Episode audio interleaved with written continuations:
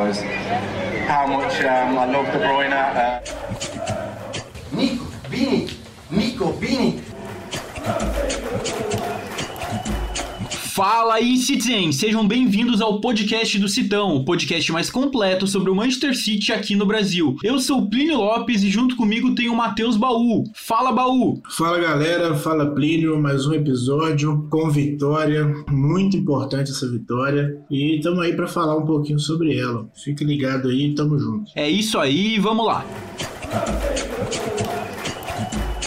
Pois é, Baú, esse domingo começou bem, começou com uma vitória. No último podcast, a gente falou que a gente tinha medo dessa partida contra o West Ham, porque o West Ham era uma equipe que estava jogando muito bem, tinha resultados positivos, estava em quarto lugar ali na tabela e vinha bem, vinha fazendo jogos convincentes. Mas parece que isso não adiantou contra o Manchester City. Cara, assim, o City até correu chance de tomar gols antes na partida, mas se a gente for olhar para os números, e se a gente for olhar a posse de bola, o que o jogo representou, foi um domínio do Manchester Manchester City de novo. A gente teve 70% da posse de bola, a gente chutou 19 vezes no gol contra 5 do West Ham só. Eles acertaram 3 no alvo, algumas exigiram ali uma defesa do Ederson. No finalzinho eles fizeram um gol, mas já não valia nada, o jogo já estava acabando, já tinha até passado do tempo de acréscimo. Isso porque a gente meteu dois gols, né? A gente conseguiu fazer um gol com o Gundogan ali na primeira etapa, ali pro final do primeiro tempo, e depois o Fernandinho entrou e matou o jogo. A gente sabe sabe que a gente começou a tomar pressão. O City é um time que às vezes quando começa a chegar no final do jogo e a gente precisa segurar o resultado, a gente sempre tem Gabriel Jesus, a gente sempre tem o Sterling que seguram a bola ali no canto. Só que dessa vez o Fernandinho entrou, essa segurada de bola virou uma chance. Gabriel Jesus deu o passe, no final das contas a assistência acabou indo oficialmente pro Gundogan porque ele bate na bola, mas o Fernandinho não quis saber de quem era assistência, ele só meteu a bola pro fundo da rede e o Fernandinho já tem dois gols nessa temporada. Eu queria destacar na verdade o jogo coletivo do City. Se eu fosse falar de um jogador específico, eu ia falar do Gundogan. Ele fez uma partida boa, fazia tempo que a gente queria o Gundogan mais atuante e finalmente ele apareceu muito bem e foi o destaque do time. Mas para mim, mais do que o destaque individual, eu quero falar como o time jogou como um todo. Todo mundo se apoiou, a gente teve partidas boas ou regulares de todos os jogadores, eles estavam lá se ajudando. Tanto é que se a gente for olhar para as notas dos jogadores, a gente vai ver ali uma média de 7, 6 e 7, 7 7, principalmente aqui no site no SofaScore, que é o que eu mais uso. Então mostra que todos jogaram um pouquinho e esse pouquinho construiu o que foi o resultado da partida. A gente podia ter metido mais gols, é verdade, a gente teve chance ali do Gabriel Jesus no primeiro tempo, que foi tirado em cima da linha. A gente teve um campo horrível com neve ali no primeiro tempo, que já não dava mais para ver a bola, imagine para jogar naquela neve. Mas no final das contas, o que importa para mim foi que a gente saiu com os três pontos dessa partida. A gente chegou ainda mais perto ali do Chelsea porque eles acabaram empatando com o Manchester United ainda. Então foi uma rodada perfeita para o City, como poderia ter sido. Porque a gente não teve uma vitória do United, a gente aproximou do Chelsea e a gente ganhou do West Ham, que já vinha muito forte. Eu gostei, para mim foi uma partida justa, uma partida boa com domínio do City. O que, que você achou, Baú? Então, Plínio, é, eu achava que esse jogo ia ser um pouquinho mais difícil do que foi. Mas o City, quando ele se propõe, quando ele consegue fazer esse domínio de posse de bola, quando ele ele consegue ficar com a bola,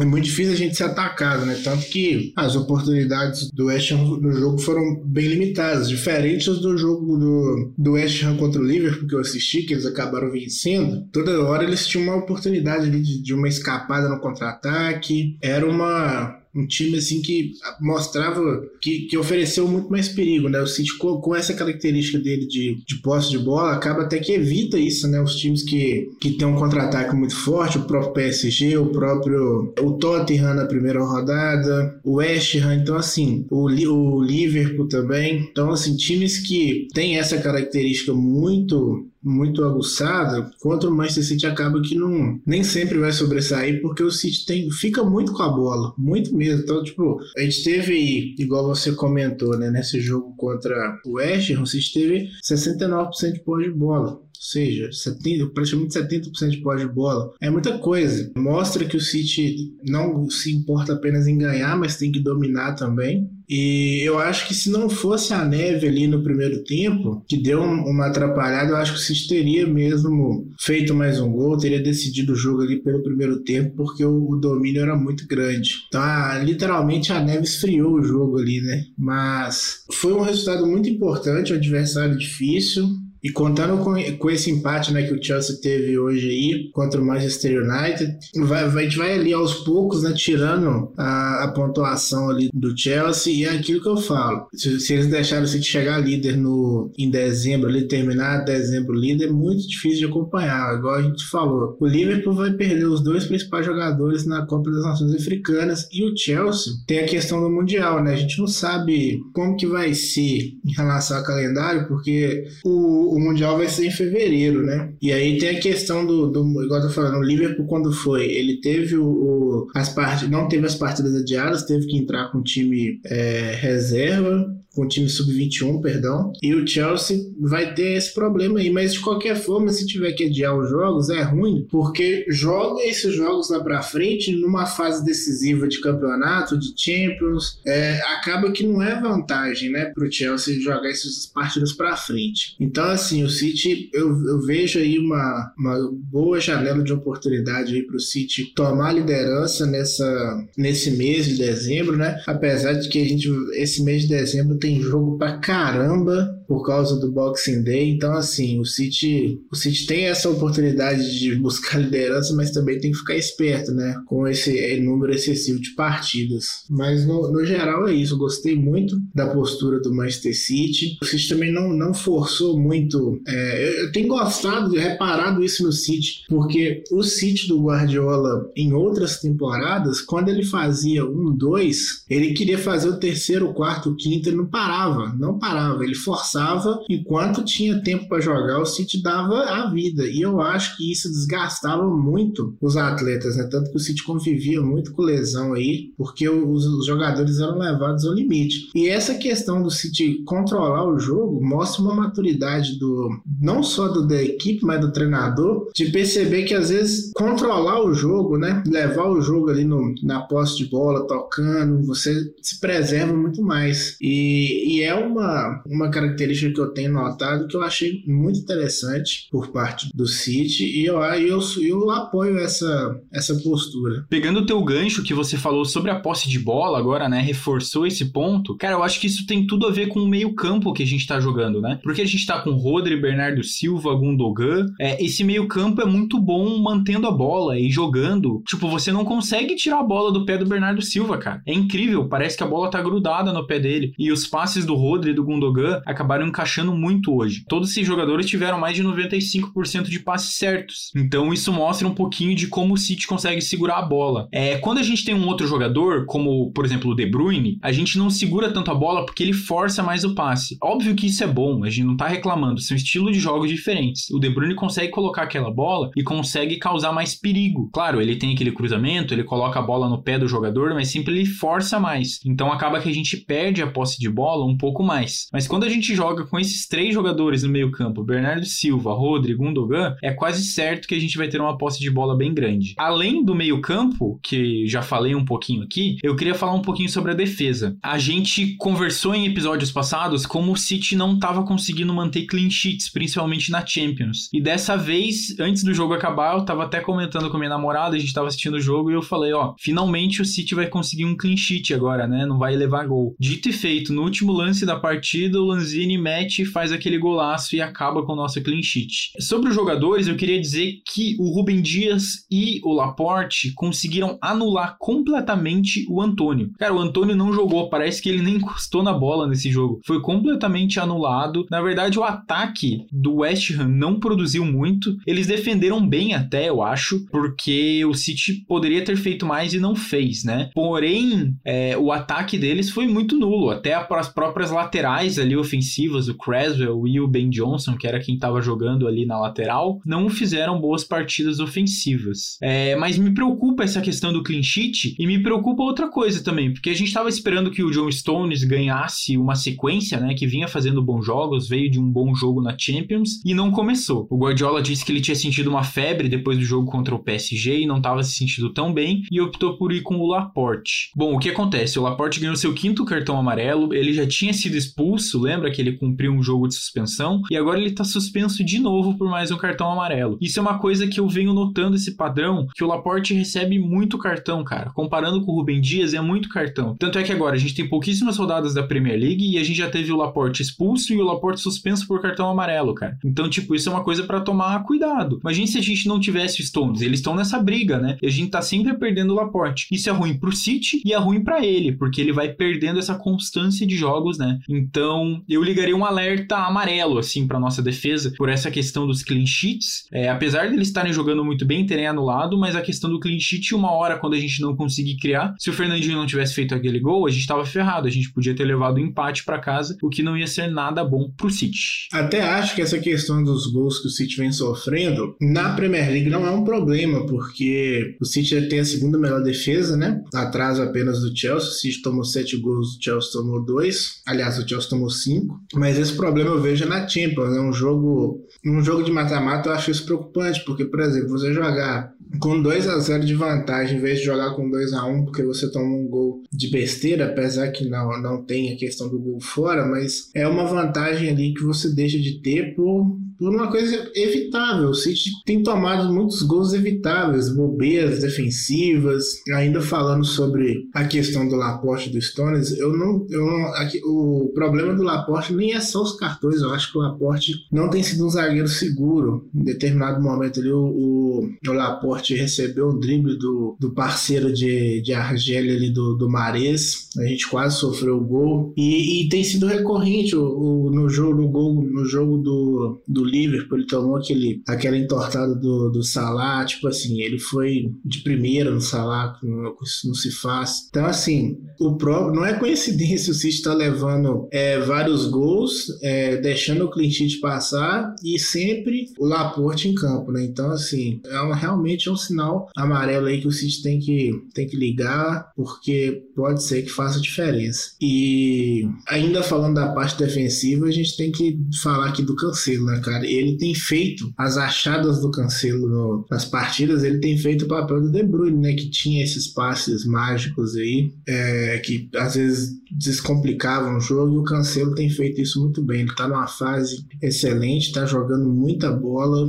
e não tem, não tem nem o que falar, né? O Rodri também, pelo amor de Deus, jogando muita bola. Então, assim, é só esse, esse alertazinho aí do Laporte, mas acredito que no decorrer da temporada também o Stones assuma a posição de forma definitiva. Baú, e o pior que eu falo isso gostando do Laporte, cara. Eu adoro o Laporte desde que ele chegou no City. Eu acho que ele transformou o time em algumas temporadas e eu gosto dele como zagueiro. Mas tá me parecendo que a cabeça dele tá em outro lugar, sabe? E eu acho isso ruim pro City e para ele. Eu não sei se ele pensa. Ele é um dos jogadores que na temporada passada tinha perdido espaço, né? A dupla principal era o Stones e o Rubem Dias. E ele é um dos jogadores que tinha falado, né, abertamente, entre aspas aqui, que gostaria de sair do Manchester City junto com o Bernardo Silva. Eu não vejo o Bernardo Silva saindo do City agora nunca mais, só se ele for maluco, porque a torcida ama ele e o que ele tá jogando é demais, mas eu vejo o Laporte com uma cabeça já pensando em sair, né? Pensando em mudar de clube. Mas saindo agora da água pro vinho, saindo da defesa pro ataque, eu queria falar um pouquinho sobre o nosso trio de ataque. A gente teve ali um começo de jogo com Gabriel Jesus, com Marrez e com Sterling. No começo o Marrez até tava fazendo o papel de falso 9, aí ele mudou com Sterling, mudou com Gabriel, todo mundo assim mudou de posição ali durante o jogo, mas eu não gostei da partida do Sterling dessa vez, ele vinha assim se recuperando, eu acho que ele merecia titularidade agora, mas eu acho que faltou um pouquinho mais de sorte para ele, para ser bem sincero, porque ele se esforçou muito, ele tentou de fora da área, ele tentou passe, tentou tudo, mas faltou acertar, né? Tentar tudo bem, eu dou um ponto positivo para ele, mas faltou acertar essas jogadas. Se eu for olhar ali pro papel que o Marrez e o Gabriel Jesus desempenharam, não foi nada genial, não foi nada espetacular, mas eles estavam jogando e estavam com a mente no jogo ali, estavam tentando passes, tentaram jogadas, o Gabriel Jesus deu a assistência, na verdade, né? Não foi acreditada a ele, foi do Gundogan, mas a assistência pro gol do Fernandinho é dele, a visão e o passe é dele. Então acho que o Gabriel Jesus fez uma partida um pouquinho melhor do que o Sterling e um pouquinho melhor do que a do Marrez. Mas eu acho que a gente foi bem, como eu falei. Eu acho que o time inteiro jogou na mesma sintonia, conseguiu jogar quase todo mundo junto. Só acho que o Sterling foi esse nívelzinho abaixo, mas eu tenho certeza que ele tá querendo jogar, sabe? Para mim parece que ele quer jogar cada vez mais. Antes eu olhava, ele parava na frente do jogador e tocava para trás, parava na frente do jogador e errava o drible. Agora não, ele tá tentando coisas diferentes. Espero que ele se recupere porque eu gosto muito dele como jogador, eu gosto de como ele gosta do Manchester City. Então vamos ver. Mas se fosse dar uma nota assim pros três jogadores da frente, eu daria um 6,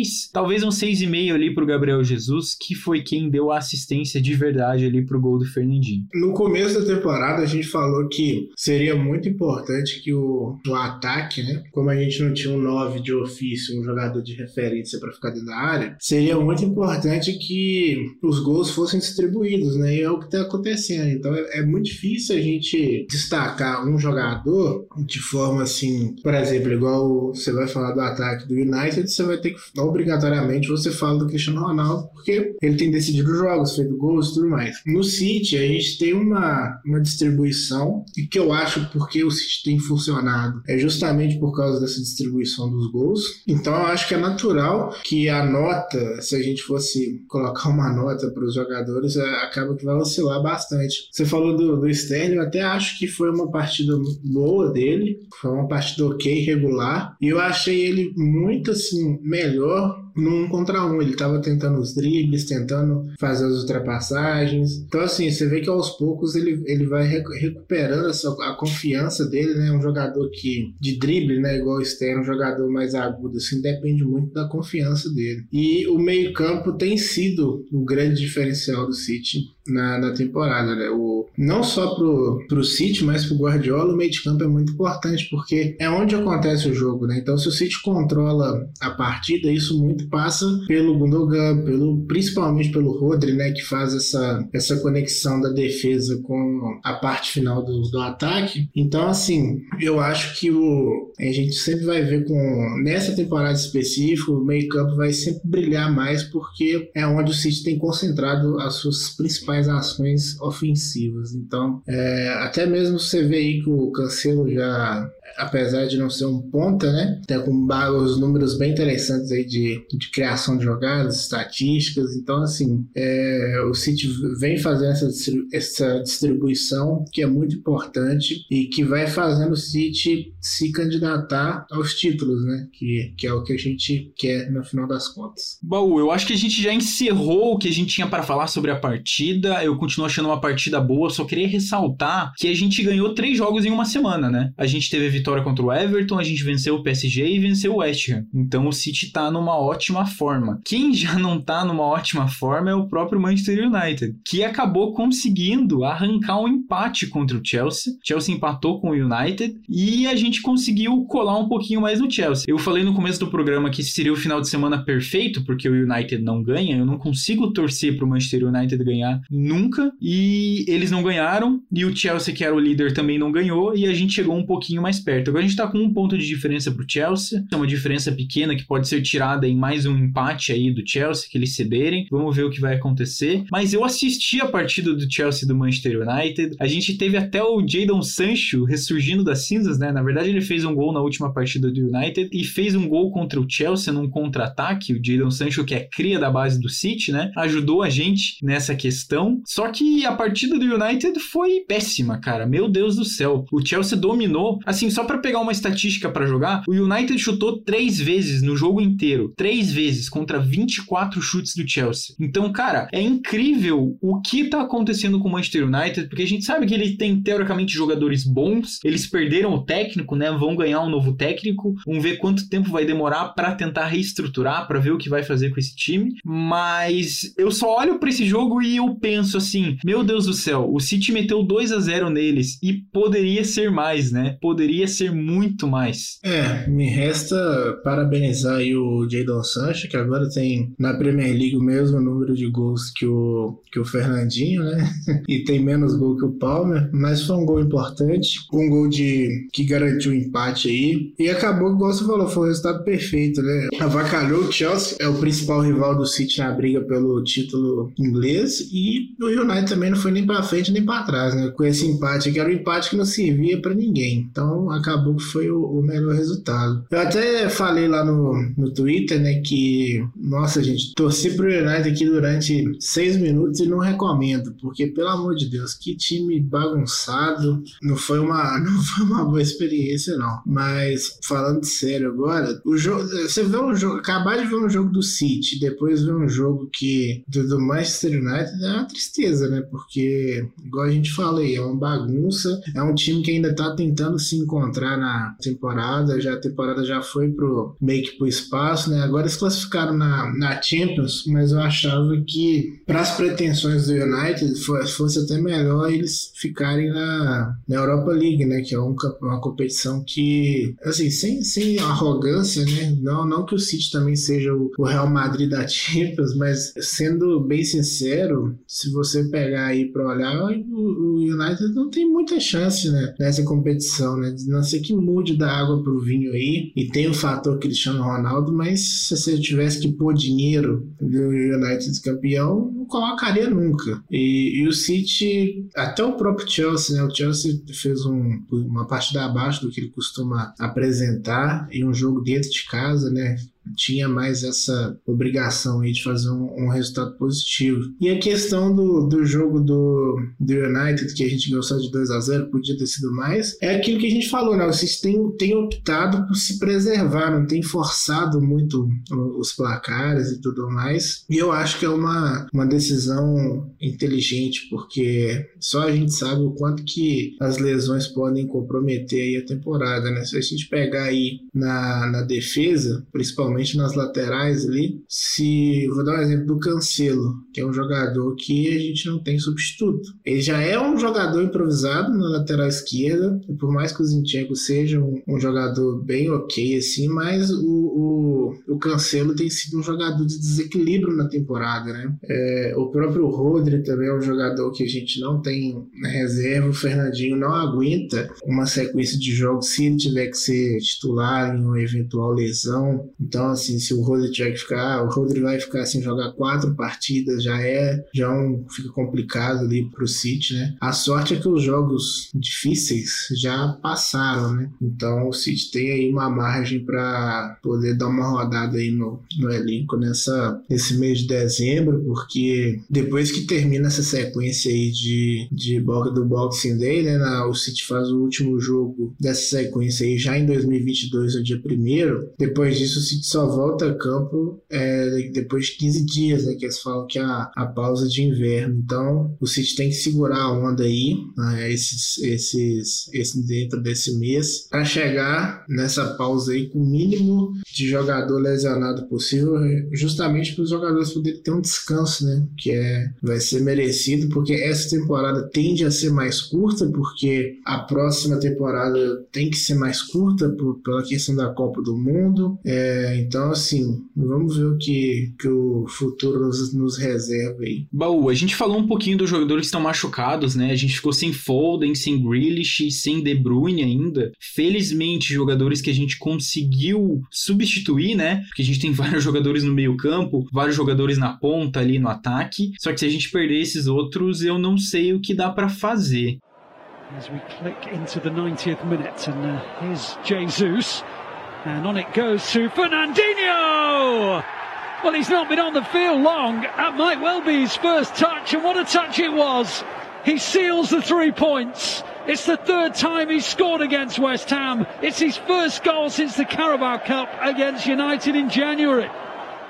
E eu queria comentar um pouquinho também, já que a gente está falando né, desses jogadores substituíveis ou não substituíveis, a gente tem muita especulação sobre uma possível saída do Sterling e uma possível saída até do Ferran Torres, né? Que essa semana isso foi muito ventilado, ambos por Barcelona, né? Eu queria começar falando do Sterling aqui. Eu não gosto dessa ideia da gente perder o Sterling. O City tá esperando, assim, no mínimo 70 ou 80 milhões. A gente sabe que o Barcelona tá quebrado, não sabe nem se ele vai conseguir contratar ninguém ninguém. Mas se a gente conseguisse uma boa grana no Sterling, talvez a gente conseguiria ir atrás de um outro jogador. Mas o Sterling é um que eu não quero perder. A gente sabe que o Sterling não tá numa boa fase, mas eu gosto dele muito como jogador e como jogador do City. Ele já tem mais de 100 gols pelo clube, ele gosta do time. Então se a gente conseguir ficar com ele e dar mais jogos para ele, eu ia gostar. E agora eu quero falar do Ferro Torres. Cara, o Ferro Torres chegou faz pouco tempo no City. O Ferro Torres ganhou oportunidade. O Ferro Torres estava ali para ser o nosso falso 9 da temporada, quase titular, né? E se machucou. E agora surgem essas especulações dizendo que ele gostaria de ir pro Barcelona, já teria dito que gostaria de ir pro Barcelona mesmo, porque lá ele seria titular, porque ele é espanhol e esse tipo de coisa. Só que, cara, ele acabou de chegar no City, né? Ele é um jogador muito jovem que já chegou no time sabendo que não ia ser titular absoluto e agora querer sair do time me deixa assim um pouco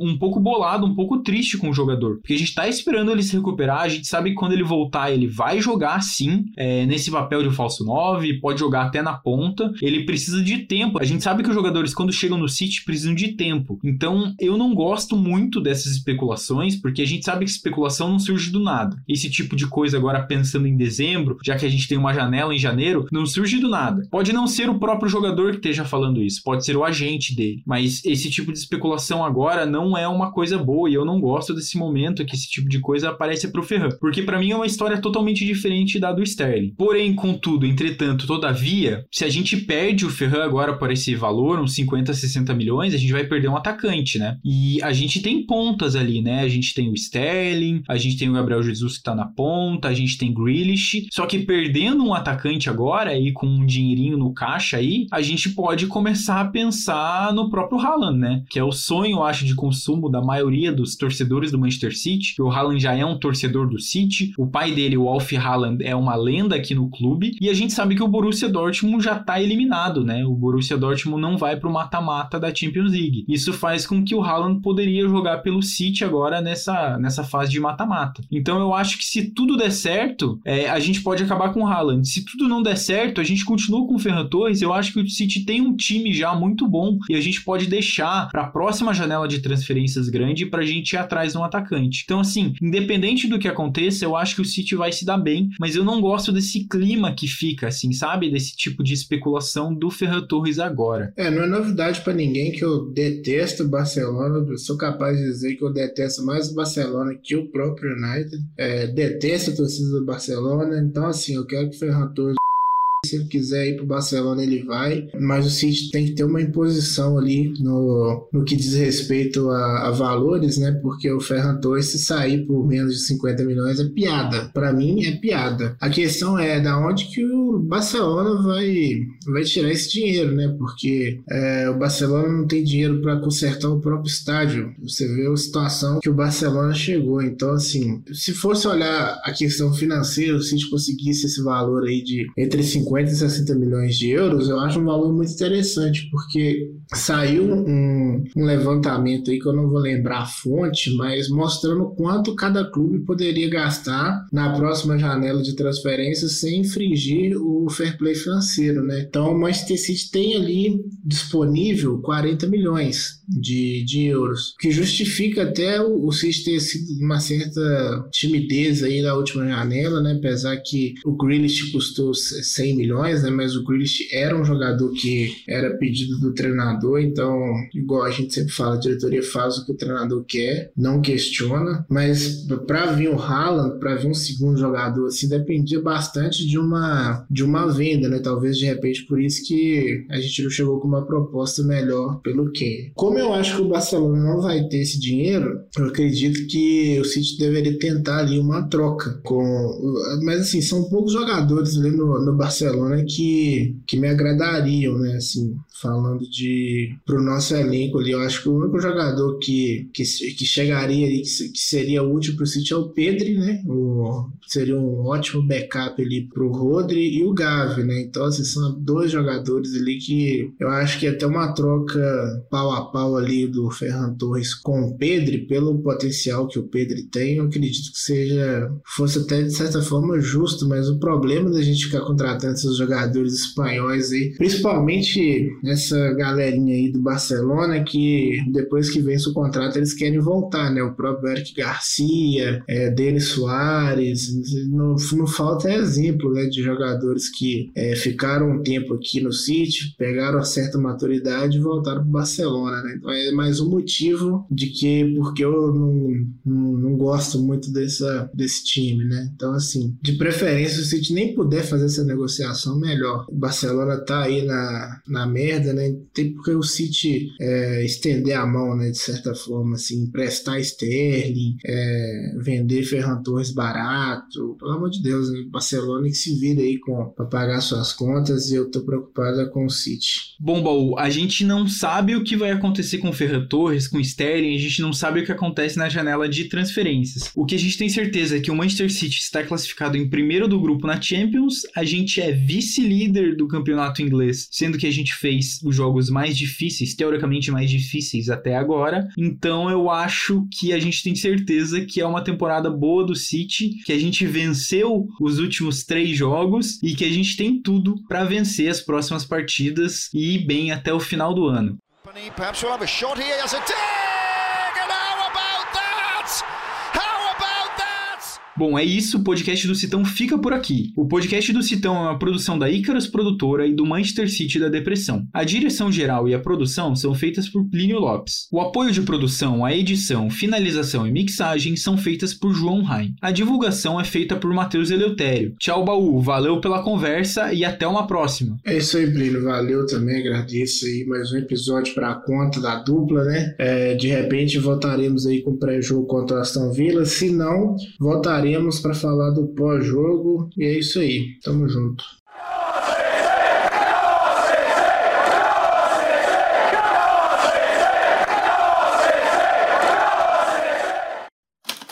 Este podcast foi editado por Icarus Produtora, soluções em audiovisual.